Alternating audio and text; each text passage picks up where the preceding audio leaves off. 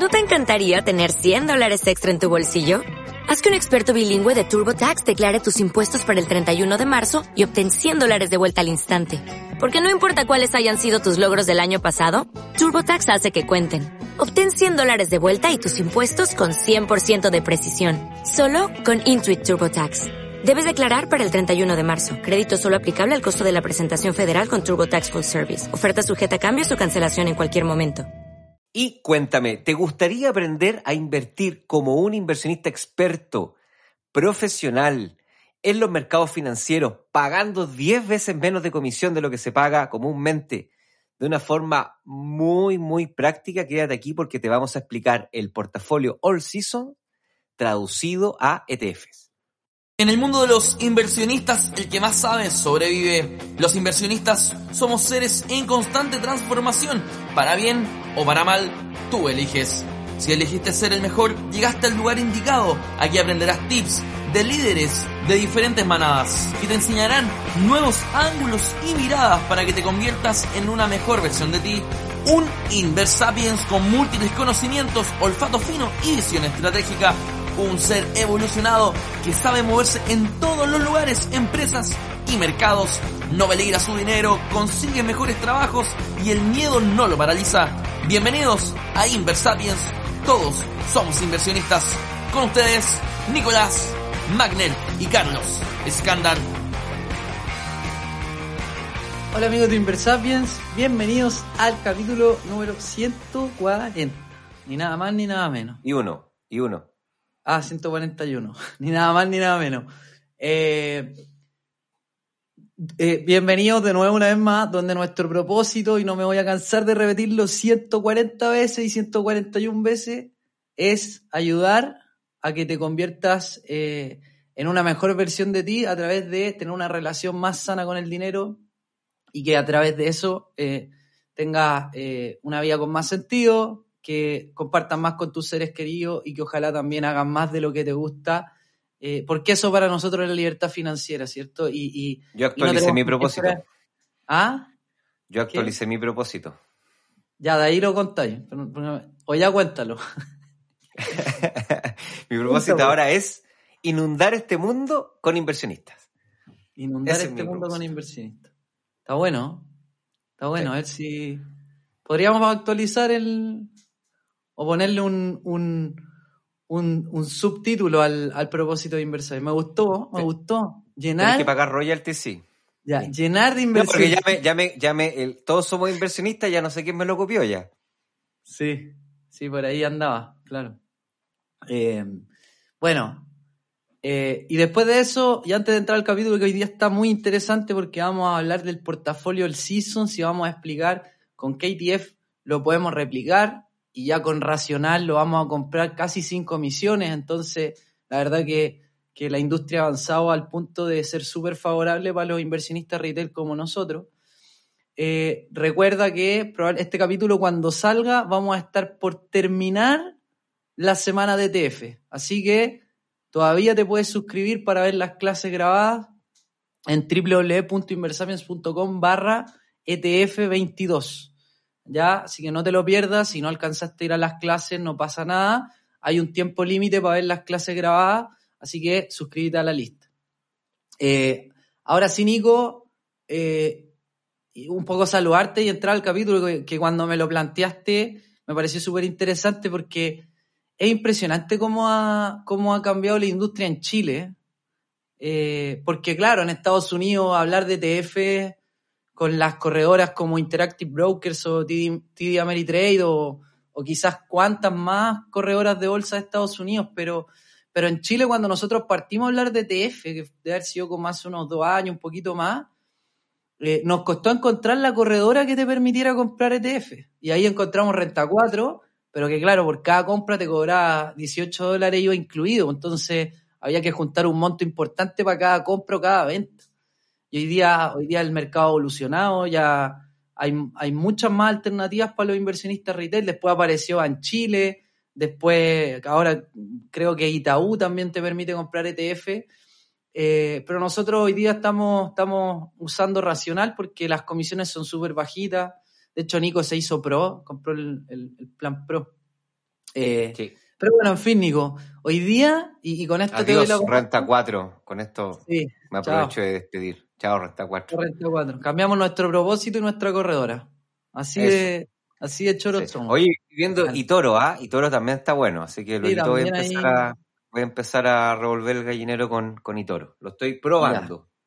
Ya, bien. Entonces, eh, ya, ya para cerrar, em, está buenísimo esto de que la industria, de que la industria evolucione, se vuelva más competitiva, porque hoy día nosotros podemos hacer un portafolio súper sofisticado, obviamente aprendiendo y, a- aprendiendo a, invertir y, y entendiendo los principios fundamentales que siempre hemos hablado en el podcast, porque hoy día las plataformas están. ¿Para qué? Para tener un portafolio bien diversificado con ETF, con harta empresa, con diferentes tipos de activos y de una manera, ya era barato por tener ETF, pero ahora es dos veces más barato porque ahora vas a tener ETF y la comisión de compra y venta ya está en, en, mínimo histórico, ¿no?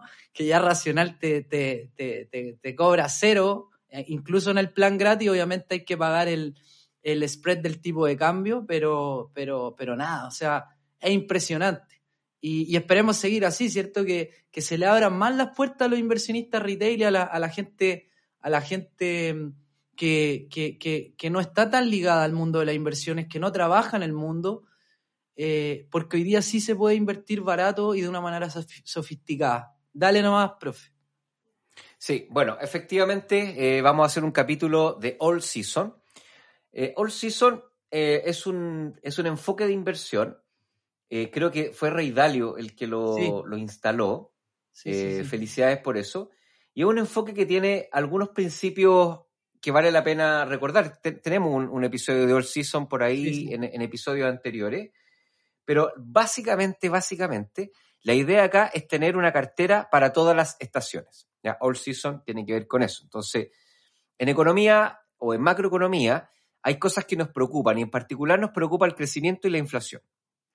Entonces, mm, podríamos decir así como que uno eh, describe la- las, estaciones del, las estaciones del tiempo, del año, ¿cierto? Que, del clima, lluvioso, cal- eh, con lluvia y con temperatura.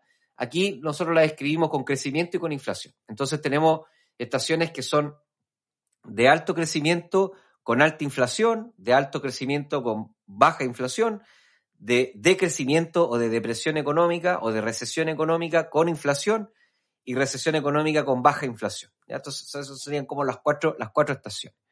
Y el enfoque es que eh, creer que vamos a estar en una sola estación es peligroso porque tendemos a escoger activos que les ha ido bien en esa estación. Entonces, pensar que esa estación va a perdurar en el largo plazo es el error, es un error porque nos quedamos con una cartera que funciona en una estación y después cambia la estación.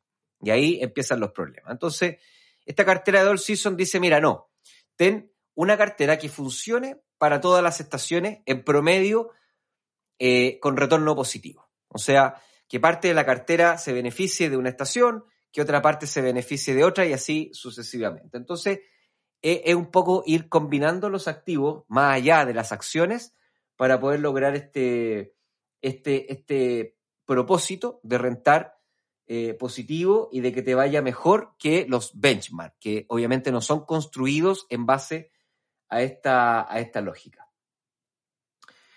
Ahora, ¿cuál es el desafío de este episodio? El desafío de este episodio es ir un poquito más allá y utilizar los ETF para poder implementar esta estrategia. ¿Y por qué? Porque mira, cuando tenemos episodios de inflación, necesitamos tener deuda que sea deuda hipotecaria.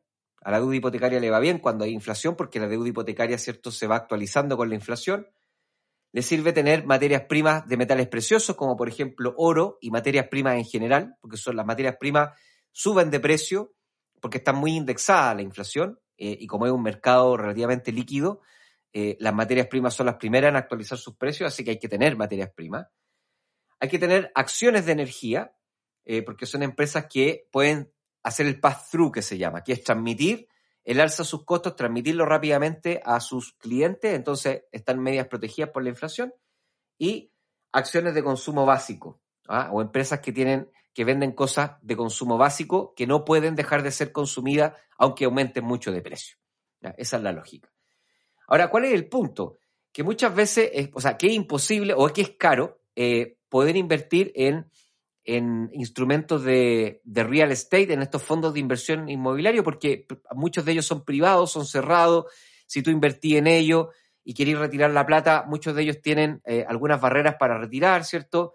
Que son poco líquidos y con comisiones caras. Entonces, termina siendo un jaleo poder tener tu dinero invertido ahí. Lo mismo pasa con oro. Invertir en oro es prácticamente imposible. O sea, yo creo que se podrá en alguna parte comprar oro, pero es muy raro. Yo no he conocido a nadie que compre oro literalmente y que lo tenga ahí almacenado en la casa y después lo vaya a vender. Los, los costos de transacción son gigantescos. Lo mismo pasa con las materias primas. Y en el caso de las acciones, si no te manejas relativamente bien, puedes tener problemas de diversificación. O sea, puedes estar puesto muy pocas acciones y eso te expone un riesgo innecesario. O sea, acá donde tiene sentido ocupar ETF, porque tú decís, bueno, tal vez podrías coger un ETF que estuviese expuesto a la renta inmobiliaria, y los hay.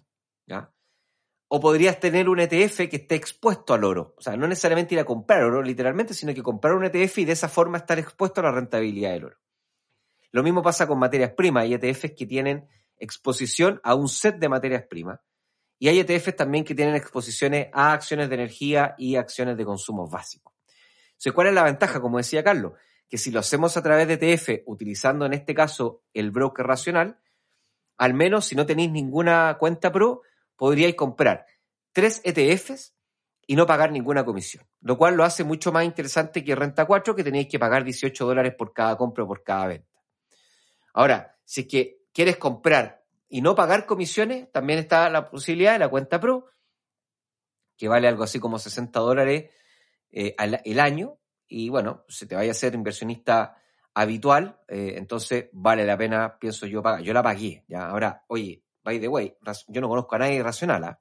ni siquiera me he invitado a tomar un desayunito ni nada, o sea, no, no tengo idea. Sé que funciona y me pasé, y ya está. Entonces, entonces, esa es la gracia. Se puede implementar un portafolio rápidamente con ETF porque te permite acceder a estos múltiples eh, activos, tipos de activos y de forma bien diversificada. ¿Vale? Mm. Oye, Nico. Lo mismo pasa, dime. No, no, dale, dale, termina la idea. No, lo mismo pasa cuando tenemos eh, esta inflación. Esta inflación es cuando eh, tenemos una inflación elevada, constante, o sea, no sigue subiendo, pero sigue siendo elevada y tenemos bajo crecimiento. ¿ya? Es un riesgo que a muchos les preocupa eh, que es básicamente los bancos centrales combatiendo fuertemente a la bestia llamada inflación, pero la bestia mientras más vive, más fuerte, más fuerte se hace y por más que suben las tasas, permanece alta, pero las tasas hacen que el crecimiento decrezca. Entonces tenemos tasas altas, crecimiento, eh, crecimiento eh, negativo, pero con inflaciones altas. Y en ese caso, nuevamente, acá eh, esta filosofía de all season dice, bueno, trata de estar más expuesto en oro, vuelve a aparecer el oro como un activo importante, materias primas, por la misma razón que les expliqué, eh, acciones de energía, rates, y ahora aparecen los bonos de corto plazo y valores sanitarios. ¿Por qué los bonos de corto plazo? Porque, bueno, como las tasas van subiendo, ¿cierto? Eh, las emisiones de bonos nuevos de la empresa se van emitiendo a tasas de emisión acorde a las tasas de mercado. Entonces comienzan a ser más rentables, ¿cierto? Cuando tú, una empresa emite deuda, o sea, pone un bono en el mercado, tiene que mirar la tasa del mercado. Y como el Banco Central o la Fed ya ha aumentado la tasa, la tasa de referencia es más alta. Entonces obliga a la empresa a pagar más rentabilidad a las personas que compren el bono. Después tenemos los escenarios de deflación, que son con inflaciones negativas, que claramente eh, probablemente los vamos a ver a partir del 2024, creo yo. ¿ya? Yo creo que vamos a tener un 2022 y un 2023 marcado por la inflación. Pero bueno, quién sabe, ojalá ocurra antes. Y aquí eh, siempre se recomienda tener un poquito más de caja de efectivo, porque estos escenarios están marcados por caídas fuertes de la economía y eso te permite entonces estar preparado para poder entrar a los mercados y comprar barato. Eh, el oro, eh, siempre reacciona en forma anticíclica, es decir, cae, caen las inversiones y el oro sube porque las personas tienden a ir a refugiarse en el oro. Cuando hablamos de oro, entre paréntesis, también hablamos de Bitcoin. ¿ah? El Bitcoin se comporta bastante correlacionado al oro, obviamente con más volatilidad. Pero bueno, no vamos a entrar en criptomonedas en este capítulo. Em, Y bueno, algunos bonos eh, para protegerse de esa, de esa deflación. Bienes de consumo básico. Nuevamente los bienes de consumo básico son una buena alternativa porque no se pueden dejar de consumir o al menos las caídas las ventas son menores. Y acciones de atención médica, que también son ah, papeles que son interesantes, laboratorio y centros médicos, porque efectivamente las personas se siguen enfermando y bueno, nada, tienen que seguir pagando las cuentas. Carlos, ¿qué iba a decir tú? Sí, Nico, es que ya ahora que ya definiste el portafolio, ya, ya que definiste los activos que pertenecen al portafolio, entonces uno se pregunta, o sea, la audiencia me imagino que se pregunta ya, ¿y por qué recomiendan el portafolio el Seasons? ¿Cuál es la gracia que tiene este portafolio? Bueno, estadísticamente yo estoy en un, en un sitio web que es el sitio web del, del portafolio el Seasons, ya lo vamos a dejar ahí en la descripción, pero tiene números que son bien potentes, Nico. Por ejemplo, hay un, hay un gráfico acá que va desde 1970 al 2021, ¿ya? O sea, tenemos ahí 50 años de historia. Eh, y aparece un histograma que te dice eh, cuántos años hubo ganancias y pérdidas y cuánta ganancia hubo más o menos en promedio, ya dividido en grupos. Entonces, lo interesante del gráfico que estoy mirando es que de estos 50 años, solamente el 23% de los años, el portafolio tuvo pérdidas. Y además de ese 23%, el 20% las pérdidas fueron entre el 0 y el 10%, o sea, fueron pérdidas, pérdidas más bajas, ¿cierto? Hay solamente tres años que el portafolio perdió más de un 10%. ¿Ok? O sea, nuevamente es un portafolio que pierde pocos, pierde pocos años a lo largo de la historia por su composición, como, como hablaba Nico. Pero hay otro dato que está muy, muy, muy, muy bacán. Y es que, Nico, mira esto. Acá hay un gráfico que te muestra eh, desde 1970 hasta el 2011, ¿ya? ¿Cuál es la rentabilidad promedio anual que hubieras obtenido cada año si lo hubieras dejado por 10 años el portafolio? ¿Ya? Y solamente hay un año de los 40 en, el análisis en el que luego de 10 años tuvieras tenido pérdidas y fue en el 1973. Solamente si tuvieras invertido en 1973 y hubieras aguantado 10 años hasta 1983, es, es el único año en el que tú, invirtiendo en este portafolio y esperando 10 años, hubieras tenido pérdidas. El resto de los 40 años, en todos tú tienes ganancias. Y son ganancias promedio no menores, o sea, las que son más bajas, Nico, son en torno al, al 4% anual. Y las más altas están en torno al 8% anual. O sea, son rentabilidades más bajas que un portafolio en promedio de renta variable, pero siguen siendo rentabilidades, rentabilidades buenas promedio anuales. Eh, con, la, con la gracia de que va a disminuir harto eh, la posibilidad de que en un año te vaya mal. Buenísimo.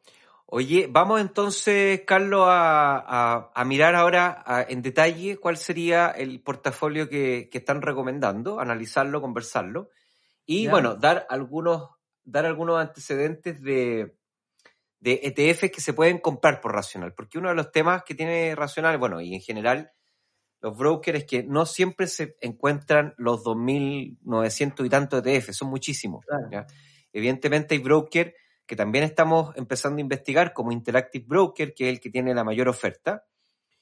Eh, pero ahí, bueno, hay que ir a otras, hay que superar otras barreras, ¿cierto? Hay que sacar la plata, hay, hay, otras cosas que hay que organizar. En cambio, Racional es una buena alternativa eh, para poder hacer, así que nos hicimos el trabajo de investigar si se podía comprar por racional, así que los que vamos a decir se pueden comprar por, por racional y vamos a hablar un poquito de los ETFs que encontramos. Ya, pues Nico, entonces. Dale. Partamos por. Partamos por, por, por el, la parte del portafolio inmobiliario, que es un 5% del portafolio, o sea, un ETF que invierte en fondos que invierten a su vez en activos inmobiliarios llamados REITs. Claro, los REITs son ETFs, em, son ETFs que dentro de su cartera compran activos que son inmobiliarios. Entonces, de esa forma, tú puedes invertir, ser inversionista inmobiliario, pero en vez de comprar un ladrillo, lo que tú haces es que compras el derecho de dominio, ¿cierto? El derecho de propiedad de muchos ladrillos dispersos en todas partes del mundo. Hay algunos REITs que son globales, otros REITs que son de Norteamérica. Hay más o menos 50 eh, opciones, pero obviamente están concentrados en Estados Unidos. Hay una gran proporción y hay otra proporción que está, que está distribuida a lo, largo de, a lo largo del mundo. Son globales. Eh, entonces, déjame ver aquí si me conecto a la plataforma de ETF.com. Aquí estoy. Ya. Entonces, el primer, el primer ETF se llama REIT. R-E-E-T. Para que tomen ahí nota, saquen papel y lápiz. Y este es un ETF que, que, como te decía antes, invierte en activos inmobiliarios que están dispersos o que están distribuidos, diversificados a lo largo, de, a lo largo del mundo. Em, déjame aquí. Bueno, es un ETF que gana dinero, ¿cierto? Que está expuesto a algunos factores que son interesantes a lo que está pasando hoy día. Por ejemplo, eh, son acciones de, menor riesgo em, y además son acciones eh, o, es un producto que se comporta bien frente a exposiciones de empresas pequeñas. En general, si uno mira el gráfico, que no es lo único que hay que mirar, pero sí hay que echarle una miradita al gráfico, y uno ve eh, los, los, una mirada de largo plazo. Eh, este, este llegó a niveles máximos antes de la pandemia, Carlos, a costar cerca de 29 dólares. Tocó su máximo, lo superó, lo, lo pinchó a los 30 dólares eh, por ahí por el 29 de, de diciembre del 2021, que fue cuando la bolsa alcanzó su máximo después tiene un ajuste negativo y hoy día está a niveles de 26. O sea, podríamos decir que está como 3 dólares abajo de su nivel prepandemia, pensando en que tiene algo de espacio como para poder seguir, seguir subiendo. Está 71% expuesto en Estados Unidos y el resto está distribuido en Japón, Reino Unido, Australia, Singapur, Canadá, Hong Kong, o sea, en general, puros países desarrollados. Así que el nivel de riesgo es bastante acotado. Y, y, ¿qué más podemos decir? Estoy mirando acá, tiene, creó... un, Nico tiene un dividend yield de casi un 4%. O sea que en, este caso, eh, claro, si uno solo, solamente se fija en el precio, la verdad que es un, ETF que, en la caída del coronavirus eh, se comportó relativamente bien, igual perdió un 30%, se ha recuperado, pero además de, la, vista del precio, es un ETF que te entrega un 4% de dividendo casi, pues, que, es, un, buen número. Exactamente. Y además tiene eh, algunas cosas que son interesantes, como un expense ratio o un eh, gasto de administración de 0,14%. O sea, 0,14% es muy bajo comparado con lo que te puede costar un fondo mutuo o un fondo de inversión inmobiliaria que puede estar sobre los 5, 6, 7% al año. Em, eh, ¿Qué otras cosas más son interesantes de mirar acá? Eh, estoy mirando acá el, terminal. ¿ah? Eh, yo te diría que eso, eso básicamente es lo que podríamos pero, decir. Pero Nico, ¿sabéis qué? Estoy, estoy mirando y este ETF no es, no es un rey, porque no invierte en fondos que invierten, que invierten en activos inmobiliarios, invierte en empresas que están asociadas a la industria del real estate. Sí, son papeles financieros. Son títulos financieros. Sí, son títulos financieros. Sí. Eh, un dividend yield de 4 o 3,8% según lo que marca el terminal. Y tiene un price to earning de 17, lo cual está bastante razonable. 17 significa que el inversionista si compra este TF, que hoy día está a 26 dólares, estaría pagando aproximadamente 17 dólares por cada dólar de utilidad del fondo. Para tener una idea, eh, el día el, SPY debe estar como en 20, 21. ¿ya? Así que cualquier cosa que esté bajo el 20, estamos diciendo que, entre comillas, estamos comprando barato, estamos entrando barato a invertir. ¿ya? y ahí tendríamos que... Solo va a terminar el, el, el, REIT. Eh, entonces, claro, no, no, es, no, es, no es que tú inviertas en, en este caso, en este TF, no es que inviertas en, en departamentos de Estados Unidos, pero tú estás invirtiendo en empresas que están relacionadas con la construcción, con la venta inmobiliaria, etcétera. Entonces, estás súper expuesto a esa industria. Y en ese sentido, si a la industria inmobiliaria le va bien, a este ETF también le va a ir bien. Que es lo mismo un poco que si a la, si al, si a un, a un rate, a un ETF que invierte en fondos, en, en activos inmobiliarios, si a la industria inmobiliaria le va bien, obviamente a ese ETF también le va a ir bien. Así está expuesta a la industria. Exacto, sí.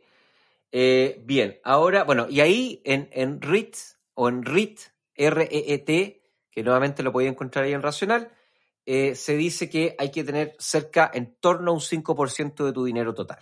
O sea, si tenéis un portafolio de 10 millones, si tenéis 10 millones, tu, patrimonio, ¿cierto? Para invertir en esto son de 10 millones, acá, acá tendríamos que tener el 5% en, en, este, en este red, ¿vale? Sí.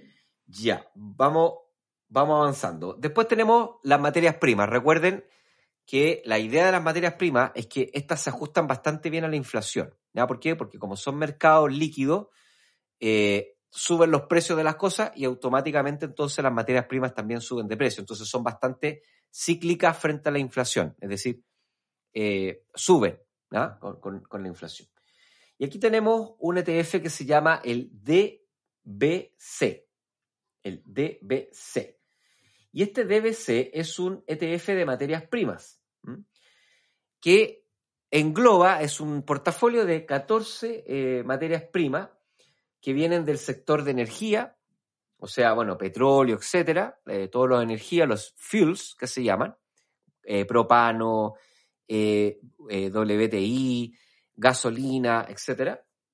Metales preciosos como el oro, el platino, el paladio, la plata, metales industriales como por ejemplo el cobre, el aluminio, el zinc, y algunos de eh, contratos futuros de agricultura. ¿ya? Aquí tenemos trigo, etcétera, etcétera. Entonces, eh, la idea es que em, se comporte bastante bien frente a caídas de la economía eh, y a, digamos, frente a este aumento de la, de la inflación. Vamos a analizar ahora cómo está en términos de si está bueno o está malo. Veamos una, una mirada a largo plazo, primero de cinco años vemos que está en máximo histórico. ¿ya? Eh, hoy día estamos, perdona, no, mentira. Alcanza su máximo histórico en el 2008. Claro. Eh, previo, algunos meses previo a la, a la crisis subprime. Ahí alcanza los 44 dólares el ETF. Sí. Después de la crisis subprime hay una caída violentísima, llegando a los 19, a los 20 dólares, más o menos 19, 20 dólares. Y después se, comporta bastante lateral durante su comportamiento, durante, su, durante este tiempo, cae eh, a los mínimos históricos, creo yo, en la, en la pandemia, que cae a 11 dólares, eso es su mínimo histórico, y después comienza una recuperación bastante vigorosa, hay una corrección, como todos los activos, a comienzo del 2022 y hoy día está en 25. Digamos que un precio bien promedio, 25 pensando en que llegó a un máximo histórico eh, de 42. ¿ya? Pero si uno solamente cuenta los últimos tres años, claramente están niveles altos. ¿ya? O sea, llegó a su máximo, pinchó los 30 antes del ajuste que hubo a comienzos del 2022.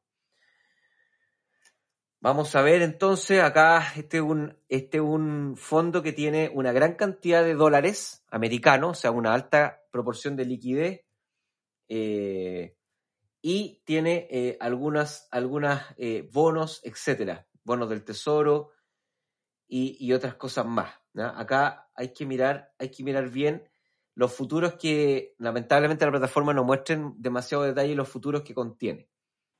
Sí, Nico, para complementar lo, que está lo que estamos hablando, como este portafolio lo que hace es, es que tienes un portafolio bien, diversificado por tipo de activo, lo que hace es que en momentos, por ejemplo, en que la renta variable cae mucho, probablemente esta parte de tu portafolio que, invierte en derivados de materias primas, eh, como los mercados están correlacionados, puede ser que caiga, pero puede caer menos. Y eso va a hacer que tu portafolio caiga menos que si solo hubiera estado expuesto a la renta variable. De hecho, si analizamos desde máximos, que es más o menos 30, 30 dólares el precio del ETF, en la última caída de este año, en el mínimo llegó a un 24,95 más o menos, eh, que es una caída de, que corresponde más o menos a un 18%. Si uno compara eso con la caída del Nasdaq, que llegó al 30%, eh, se da cuenta que, que en, en, en, un escenario en que hubiera tenido eh, estos dos ETF, uno de renta variable, en, combinación con este ETF de materias primas, mi portafolio en su globalidad hubiera caído menos que lo que cayó solo la renta variable.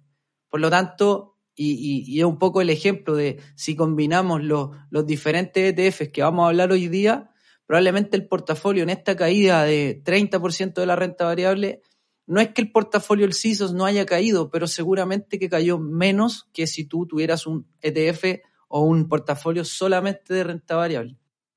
Sí. Ahora, otra cosa importante que no hemos dicho, estos ETFs de materias primas son general, general, generalmente son ETFs que invierten en futuros de materias primas. Sí. ¿ya? ¿Por qué? Porque el costo de transacción es mucho más bajo que comprar la materia prima y almacenarla, etcétera. Entonces, eh, para que la gente entienda, no es que esté eh, invirtiendo directamente, comprando directamente materias primas, sino que está comprando contratos futuros. ¿ah? Hay un episodio de contratos futuros también en el podcast para que lo busquen y aprendan un poco más sobre qué significa eso. Eh, Oye, todo esto, comisión... se me olvidó decir, se me olvidó decir, ¿Mm? pero como pasamos por los rates, tenemos un capítulo donde que está como entre el 60 y el 70, que es la, las ventajas y las desventajas de los rates versus comprar un departamento. Así que ahí, ahí la dejo para, por si quieren aprender más. Sí, tiene un costo de una comisión de administración más alta de 0,87%, porque efectivamente los, estos fondos que utilizan futuros, ¿cierto? Tienen que estar permanentemente administrando el fondo porque los futuros van venciendo, ¿cierto? Entonces van venciendo y hay que ir eh, entrando en más posiciones de futuro. Entonces, evidentemente, una administración más activa y aún así eh, tiene una comisión de 0,87 que está un poquito por sobre el límite que a mí me gusta, que es 0,6%. Pero bueno, nada, está bueno eh, para poder pasar este, estos episodios que son un poquito más riesgosos. Vamos con en el este de DBC están recomendando un 10%, un tamaño del de Ah, el ¿verdad? 10%. Ya, ya tenemos un 15, 5 rates, 10 15, materias primas. Ahora vamos a las acciones de energía, o sea, acciones de empresas que son productoras y distribuidoras de energía eh, con el ETF IYE. IYE. Vamos a Claro. abrir acá el YE en el terminal I, IYE. Ah, mm, Y les digo al tiro, bueno, este son acciones eh, americanas, ¿ya?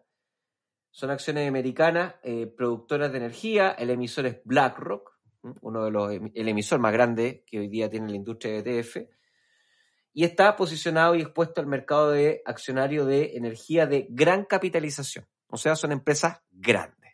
¿Qué significa que sean empresas grandes? Que son empresas menos volátiles, pero también, por otro lado, son empresas que, frente a expansiones de mercado, crecen menos. Pero te dan Claro. la estabilidad, ¿cierto?, Eh, de ser una empresa grande y, por otro lado, al estar en la industria de energía, también hay una estabilidad extra.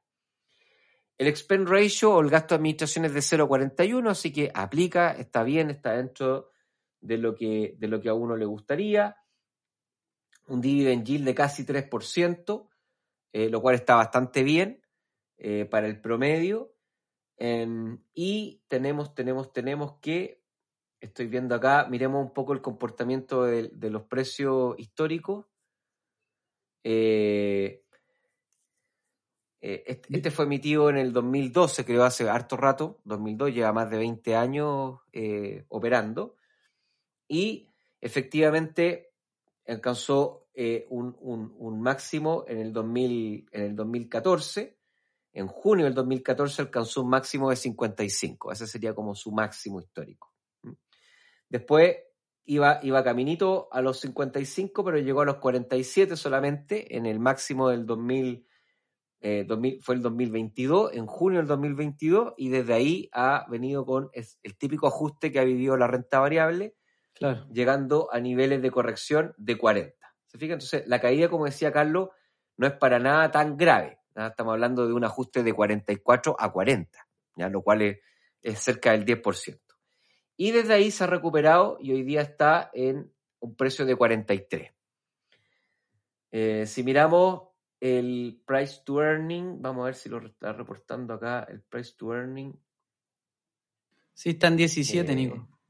está en 17. ¿m? Así que también está dentro de, dentro de lo razonable. Y aquí se está recomendando una posición de 5%. ¿Vale? Entonces tenemos 5 del rate, 10 del materias primas y 5 de este de acciones de energía. Después vamos por el oro. Eh, acá hay una posición también del 5% y el ETF de oro que eh, que nosotros investigamos es el GLD. El GLD. Yo lo tengo y me ha dado ah, bastantes buenos resultados. Eh, este es un- nuevamente es un producto que está expuesto a la rentabilidad del oro con un expense ratio de 0,4%, lo cual está bajo del 0,6%. Eh, tiene, tiene posiciones físicas este. Tiene exposición física, o sea, compra oro. ¿ah? Eh, y, y, y- y, bueno, vamos viendo acá el precio del ETF. Acá. Acá, eh, si uno analiza el histórico, este se creó por ahí por el 2000, eh, 2004, alcanzó su máximo eh, después de la pandemia en el 2020 llegó a 189 dólares. Eh, después volvió a tocar el máximo en febrero del 2000, en febrero del 2022 en 178 dólares y hoy día está transándose en 166. ¿no? O sea, está, está algunos dólares, 12 o 15 dólares bajo su máximo histórico. Sí. Em, Eh, Nico, igual, obviamente, decir que el oro, claro, si uno, si uno lo ve con- por el máximo, le ha costado superar el máximo histórico, lo ha tocado un par de veces, pero, pero si uno mira la historia del oro, los últimos 60 años, se da cuenta que la tendencia es completamente alcista en el largo plazo. Obviamente que como cualquier activo tiene volatilidad, a veces sube y a veces baja, pero, pero, pero ha demostrado ser un, un excelente almacén de valor. Yo te, yo, Claro, lo- yo te quería complementar porque Dale. yo encontré otro ETF que es el IAU, que acá dice que también, eh, también invierte en oro utilizando lingotes de oro guardados en bóvedas de todo el mundo, con la diferencia que el expense ratio es de 0,25. Entonces es un ETF que, ta- que también es de un, es de un buen gestor, pero es de BlackRock, de hecho. Nico, este, IAU, es de vamos a BlackRock. Perdón, racional. UAI, perdón, me equivoqué. UAI. Sí, guay. No, no, no, no. Sí, sí, Espérate, es que lo, lo traduje al español. Vamos a ir al original. Es, Es IAU. ¿Ya? IAU. Está, está en, en racional. Sí, creo que están los dos, GLD y IAU están. O sea, si yo tuviera que elegir uno de los dos, elijo IAU por un tema de que es más barato. Pero la rentabilidad de ambos va a ser muy parecida. Sí, está, está, está invirtiendo prácticamente en lo mismo. Buenísimo. Vale, ahí entonces está el 5%. Ya llevamos 25. Sí. Eh, vamos ahora a los bonos. ¿ya? Ahora viene eh, la parte de la cartera que son papeles de deuda, bonos. Entonces aquí tenemos eh, la mayor proporción del portafolio está en bonos de corto plazo. ¿Por qué en bonos de corto plazo? Bueno, porque como les comentaba, ¿cierto? Son bonos que al tener plazo corto están mejor protegidos frente a las alzas de tasa. Porque los bonos que son tienen la duration corta, o sea, que son de plazo corto, caen menos de precio cuando suben las tasas, lo cual lo hace bastante más interesante frente a lo que está pasando en las correcciones. Y aquí es el SHY. El SHY, que también lo busqué y Sí. está en racional, eh, y vamos a hacer un- una, una recorrida rápida. Aquí para que se den cuenta, la volatilidad que van a encontrar es sustancialmente menor, ¿ah? muy baja la volatilidad. eh, si, si uno lo ve con perspectiva de largo plazo, o sea, desde que se creó, que fue en el 2002, eh, el precio era de 81.31, Carlos. ¿ya? ¿ya? Y hoy día está en 82.5. ¿ya? Claro. Los máximos van entre 86 y los mínimos están en 79. O sea, estamos hablando de una volatilidad en torno a 5 dólares en el precio. Sí. Eh, Igual, para igual que- o sea, si uno ve la tendencia, Nico, del 2002, eh, claro, se ha movido poco del inicio a 81, hoy día está en, está en 83 más o menos, Eh, obviamente con la caída que tuvo de diciembre, que estaba en 87, esto es renta fija, las volatilidades son menores, pero, pero se ve una tendencia alcista. El tema es que la mayoría de los ETFs que te hemos mostrado que no son renta variable, lo que van a hacer y lo que le van a aportar a tu portafolio es que cuando vengan las caídas gigantes de la renta variable, toda esta parte de oro, de materias primas, de energía, de renta fija de corto plazo, va a hacer que tu portafolio caiga menos. Y luego, cuando vengan momentos de recuperación, bueno, la- las acciones van a crecer mucho, esto va a crecer un poco menos, pero va a hacer que en promedio tu, tu portafolio, tu portafolio rente positivo y tenga promedios de retorno anuales bien buenos. No como solo si invirtieras en la renta variable, porque el objetivo de esto es que te puedas proteger más en los años malos. Esto es esto es súper bueno para un inversionista que es más conservador. Porque esto siempre, este ejemplo siempre lo damos. Si, si tú tenés 25 años o 30 años y estáis todos los días mirando tu, tu, tu fondo de la FP, probablemente tú, tú no eres una persona con mucho apetito al riesgo. Y probablemente si es que te tocan años de caída, si es que estás invertido en un portafolio solo de renta variable, la, irracionalidad va a dominar tu, tu proceso de toma de decisiones y vaya a terminar vendiendo en los peores momentos. Para ese tipo de perfiles, eh, este portafolio está extraordinario. Sí, ahora siempre tómenselo con perspectiva de, con perspectiva de alocación de capital, de capital allocation. ¿Qué significa eso? Que si tienen un patrimonio, pues, supongamos, total de 20 millones, pueden dejar 15 millones, hacer el all season con los 15 millones y dejarlo ahí. Y el, el otro, los otros 5 millones que les quedan pueden abrir algunas posiciones más específicas para ir a atacar al mercado, ¿cierto? Tratar de buscar y entretenerse también. Yo en lo personal, por ejemplo, tengo mi gran parte del patrimonio lo tengo bien distribuido a largo plazo, etcétera, pero igual dejo parte de la cartera para poder eh, hacer stock picking, para poder hacer un poquito de trading, para poder hacer un poquito de, criptomonedas. O sea, en el fondo también está bueno. El punto es cuando el punto es cuando está todo el patrimonio en, ese, en esa posición de riesgo. ¿ya? Así que eh, está súper bueno lo que dice Carlos, ¿ya? Poner, ir poniendo eh, el 80-85% de su patrimonio en posiciones que son defensivas frente a los movimientos del mercado está genial, está muy bueno. Y bueno, y los que no quieran eh, atacar mercado, estar mirando las plataformas, etcétera, pueden poner el 100 y no pasa nada. Igual va a resultar. Eh, eso. Y acá estamos, estamos invirtiendo en estos, estamos invirtiendo un 20%. ¿ya? La mayor proporción, un 20%. Llegamos al 40. Después tenemos, claro, después tenemos eh, los bonos de largo plazo, que son del 15%. Estos se comportan bien eh, porque son más rentables, pero son más riesgosos porque caen más fuerte frente a ajustes de tasa. Pero como dice Carlos, permiten atacar el mercado cuando las tasas se recuperan, porque suben de precio más violento eh, frente a las bajadas de tasa. Y aquí, el que Nico, se está recomendando... Nico, eh, Sí. perdón que te interrumpa, que creo que no lo dijimos, pero el ETF anterior tenía bonos que tenían una, una maduración eh, de 1 a 3 años, mientras que el, el que vamos a hablar ahora, que es TLT, son bonos que tienen eh, 20 años de maduración. O sea, son bonos a 20 Maturity. años. O Sí. más. O más. Son bonos de largo Así plazo. es. Sí, son bonos de largo plazo. Por lo Eh, tanto, son más una- volátiles. Tienen una duration, una duration promedio de 18 años. ¿Ya? Claro. Eso, promedio. ¿ya? Sí, pues la- como han Eh, subido mucho las tasas, Nico, se han pegado una caída bien, bien fuerte para hacer renta fija. Cayeron de Sí, ah. diciembre 154, hoy día están transando en 115. Exactamente, exactamente, sí. Y probablemente esto se, está se- se lateralizó porque entramos en una fase en donde todavía la Fed y los bancos no, no atacan con fuerza a la inflación. Probablemente este precio puede seguir aumentando, se pueda re- reajustar, dado que ha llegado a mínimos históricos de eh, 90 o tal vez menos. Incluso veo aquí 81.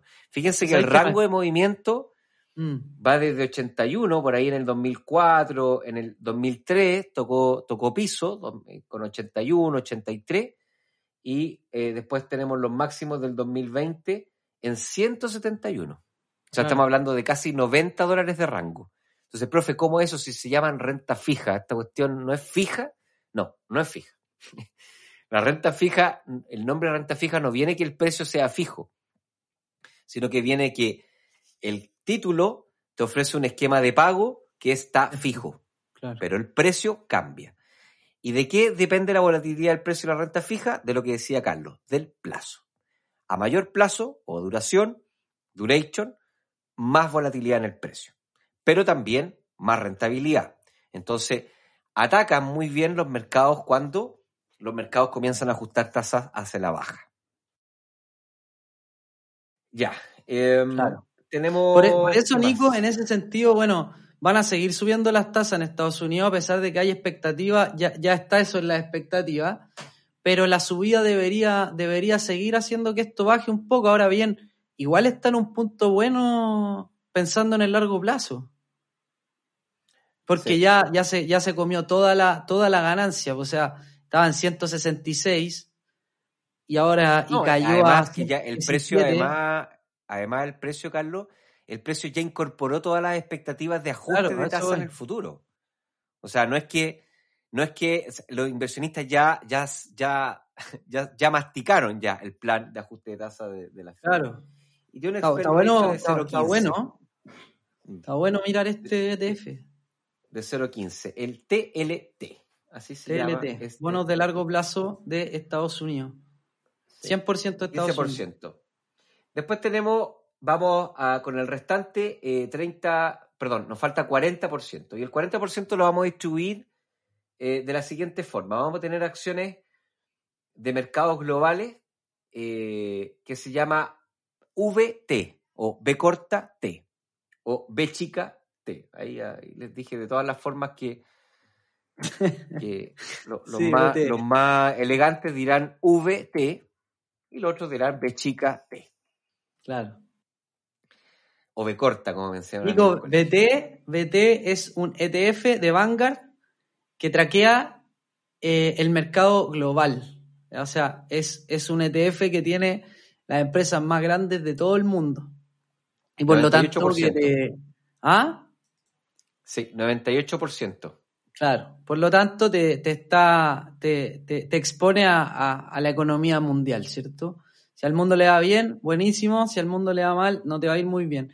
El 60% de los, de, los, de los papeles que tiene este ETF es de Estados Unidos, Japón con un 6, eh, China un 4, eh, Reino Unido un 4, Canadá un 4 y bueno, así tiene, tiene uno un poco en Francia, en Suiza, en, Australia. Obviamente lo más representativo del ETF es, es Estados Unidos, o sea, lo más representativo del mundo es Estados Unidos, por eso este ETF está súper expuesto a Estados Unidos. Eh, tiene un dividend yield de un 2,26%, el price to earning está en 15, 15,75, lo que puede ser un, buen indicador de compra. Y si analizamos el precio, Nico, eh, voy a ponerlo acá en el largo plazo, que está como desde el 2008. Eh, bueno, la verdad la tendencia es bien alcista, es muy parecida a la del SP500 porque, porque invierte el 60% en Estados Unidos. Llegó a máximos en diciembre, a 104 más o menos, y hoy día transa a 94 eh, dólares eh, cada ETF. Así es, así es. En el último año ha, ha acumulado una caída del 13%, lo cual también hace pensar que ya se ajustó eh, se, se ajustó bastante. Puede, puede seguir bajando, sí, obviamente. Sin embargo, ya hay hartas expectativas incorporadas dentro del precio del activo. ¿no? Claro. Entonces, está, está, está bueno este ETF. Y acá estamos poniendo un, 20. eh, un 20. 20%. Y después vamos a poner un 10% en eh, un ETF de acciones de productos de consumo. ¿Cuál es la ventaja de los productos de consumo? Básicos de consumo, perdón. Eh, efectivamente que su elasticidad demanda-ingreso es casi inelástica. ¿Qué significa que sea inelástica? Que si caen los ingresos de la economía, en este caso el PIB per cápita, o sea, si es que la economía entra en recesión técnica, la demanda por estos tipos de productos se ve, no se ve afectada. ¿ah? Eso significa elasticidad, demanda, el, en, el, en el capítulo pasado hablamos de agua andina, ¿cierto? Eh, agua Claro. andina sería un ejemplo de este, de este tipo de empresa. Sí. Y acá tenemos a XXLP. XLP. Vamos a abrir acá el terminal, vamos a mirarlo rápidamente. Eh, ah, fíjate, no dije nada, no dije algo que me llamó la atención del VT. ¿Ya? Eh, creo que interesante, por ahí también me lo preguntaron en algún minuto. Este ETF además es interesante, Carlos, porque tiene un ESG rating, un. Environmental, Social and Governance de doble A. ¿Qué significa? Que está en el segundo escalón de los ETFs con mayor eh, rating o calificación de sostenibilidad. Eh, y eso, eh, bueno, profe, ¿y, y a mí qué? Bueno, significa que, está en- que, que invierten en empresas que tienen políticas ambientales, sociales y de gobernanza que las hacen reaccionar mejor frente a riesgos ambientales, sociales y riesgos de agencia.